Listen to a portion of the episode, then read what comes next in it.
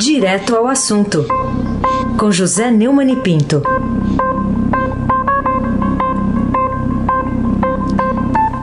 Oi, Neumani, bom dia. Bom dia, Raíssa Abac, Carolina Ercolim. Oi. Almirante Nelson e o seu pedalinho. Para a guerra, Crânio, Vanderlei, Clã Bonfim, Manuel Alice Isadora. Bom dia, melhor ouvinte, ouvinte da Rádio Eldorado, 7.3 FM. Aí se abaque o craque.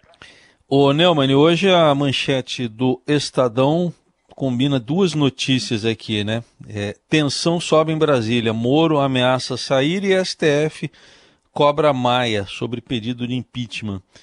Ô Neumann, qual teria sido para você o motivo aí do presidente Bolsonaro para criar mais uma crise? Já, já tem a, a, o pico do contágio aí da pandemia do coronavírus. Para que mais essa crise? Você respondeu a pergunta. Para criar a crise. Porque você, com o pico do contágio chegando, e é, é bom lembrar que essas 400 e tantas mortes aí anunciadas ontem do, da Covid-19 acontece duas semanas depois dos passeios do Bolsonaro pelo comércio é, do Distrito Federal. Ou seja, são consequências diretas, é, diretas da sua intervenção na, na, na, área da saúde, mandando as pessoas irem para a rua. É, então, é preciso fazer com que a população esqueça isso. Como? Nisso, Bolsonaro é craque. É o presidente que mais cria crises e dá tiros no próprio pé e continua andando. Né?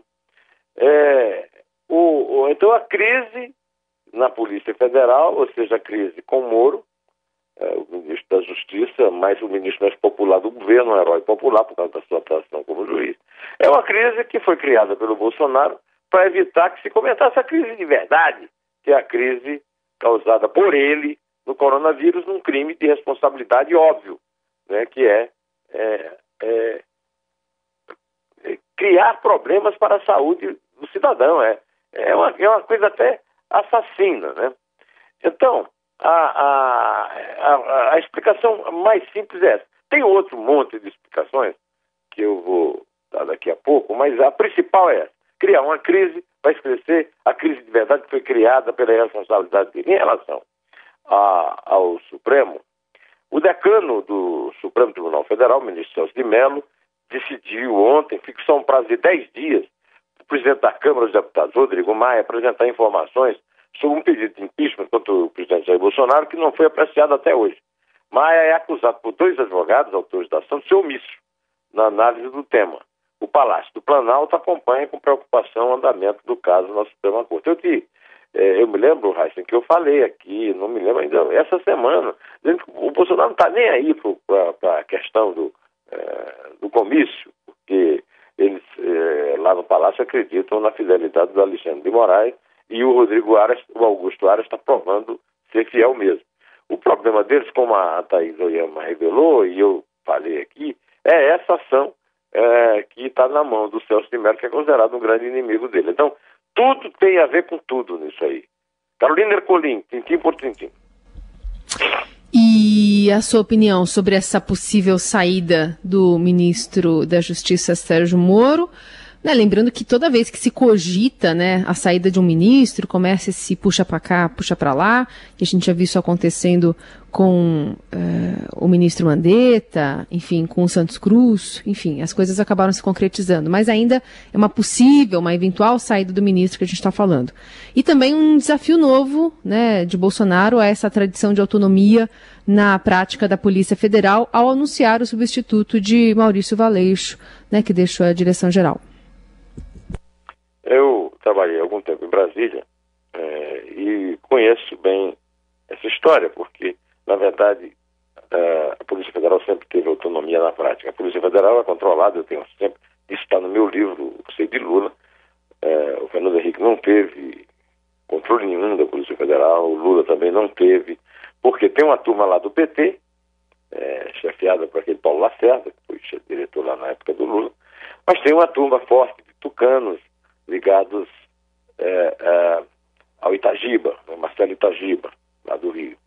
E os, as viúvas do Tuma, ainda ligados ao, ao, ao Tumim, né? Ah, então, é, o, o, Bolsonaro vai ter que ter muito cuidado ao mexer nesse vespeiro aí, porque isso aí ele está reagindo à aproximação bastante perigosa da Polícia Federal do seu filho Carlos, que é o chefe do gabinete do ódio e que está sendo investigado ao longo daquela CPI do, é, da, das fake news, e por isso, inclusive, o Maninho, o Eduardo Bananinha, já tentou parar na justiça e não conseguiu. Bolsonaro, é, ele pode mudar o, o, diretor da Polícia Federal passando por cima do Moro, levando o Moro à demissão, mas ele não pode mudar nada no, no Supremo Tribunal Federal. Inclusive porque só vai poder substituir o decano em novembro, quando ele se aposenta. E agora a coisa engrossa e por causa disso, por causa também da história do comício. É, é óbvio que o comício foi planejado e, e, e foi acertada a, a, fase final, o discurso, tudo, naquele encontro que o Bolsonaro teve com os três filhos do primeiro casamento, o, Flávio, o, Carlos e o Eduardo, lá no apartamento do Eduardo antes, e era por isso que tinha soldados da tropa, da polícia do exército lá, para dar segurança, e por isso que o comandante do exército o general é, Pujol, não tugiu nem mugiu com aquele absurdo, aquela absurda agressão à lei de segurança nacional com aquela gente no dia do exército, à frente do, do QG do exército. Então, ah, só que há um motivo maior ainda. O, o, o, o, João, o Jair Bolsonaro não quer imitar Dilma, que desprezou Eduardo Cunha e dançou.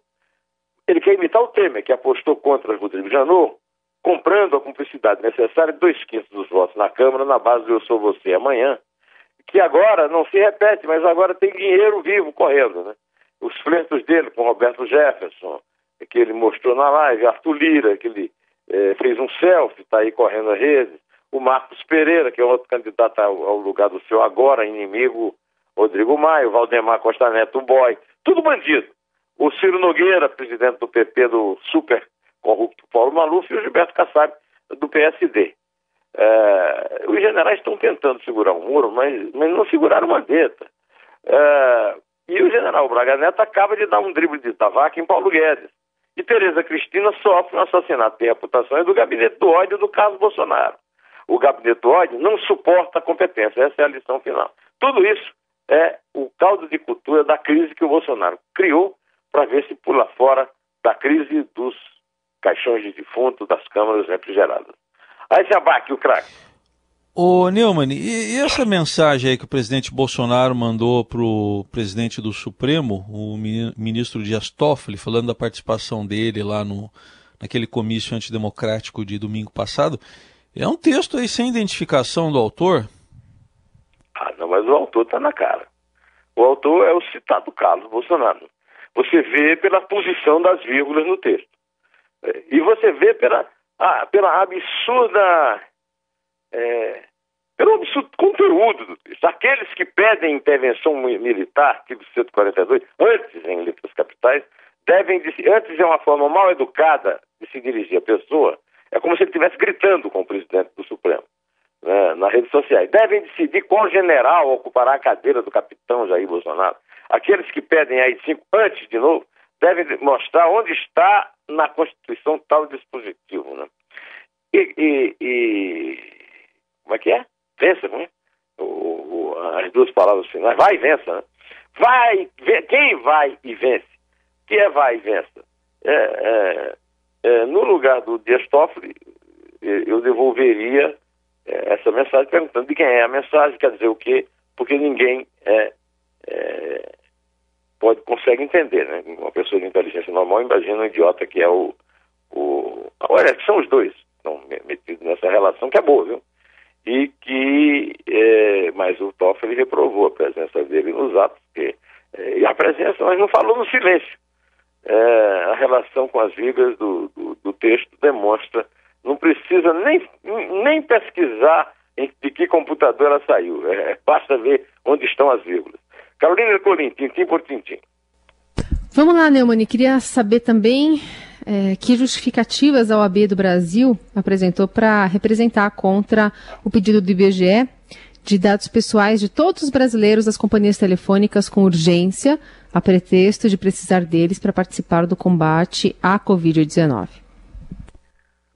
Anunciado no início do mês, eu já devia ter comentado isso aqui, passou batido, e esse aqui é uma das coisas mais graves que eu já vi na minha vida. Né? A presidente do IBGE é, manda um, um, ofício comunicando às, às companhias telefônicas que precisa com urgência dos dados telefônicos de todos os brasileiros.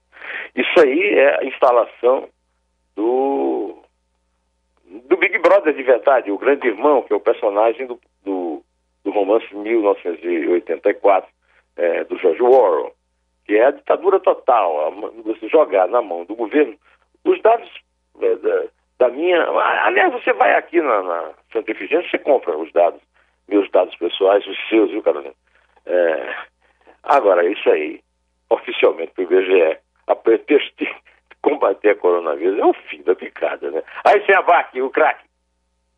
Bom, o Neumann, você já falou aqui ontem sobre o general Luiz Eduardo Ramos, que reclamou do excesso de notícias sobre o aumento de mortes no país, né? Ele reclamou aí do, do mensageiro, né? Não da mensagem. Mas olha, hoje aqui no Estadão está escrito aqui na manchete: é, São Paulo precisa de mais 13 mil covas e câmaras refrigeradoras. E aí, Neumann, é a realidade, né? Que o ministro talvez não queira ver.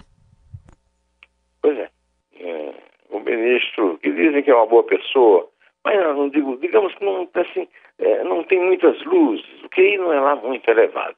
Então ele fez uma bobagem, mas para puxar o saco do chefe, a gente é, fica preocupado com isso, porque afinal ele é um militar, aquele núcleo militar, e eu repito, Nunca houve tanto militar na ditadura militar no Palácio do Planalto.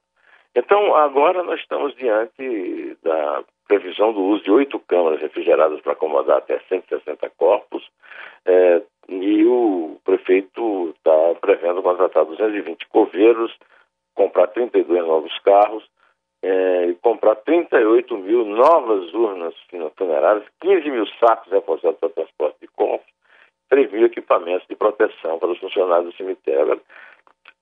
O ministro não quer que se dê essa notícia. Que tal, hein, o ministro Ramos? Está é, de bom tamanho para Vossa Excelência? Pelo amor de Deus. Carolina Ercolim, tintim por tintim. Como é que você encara a explicação pública do presidente do Conselho Federal de Medicina sobre o uso da cloroquina?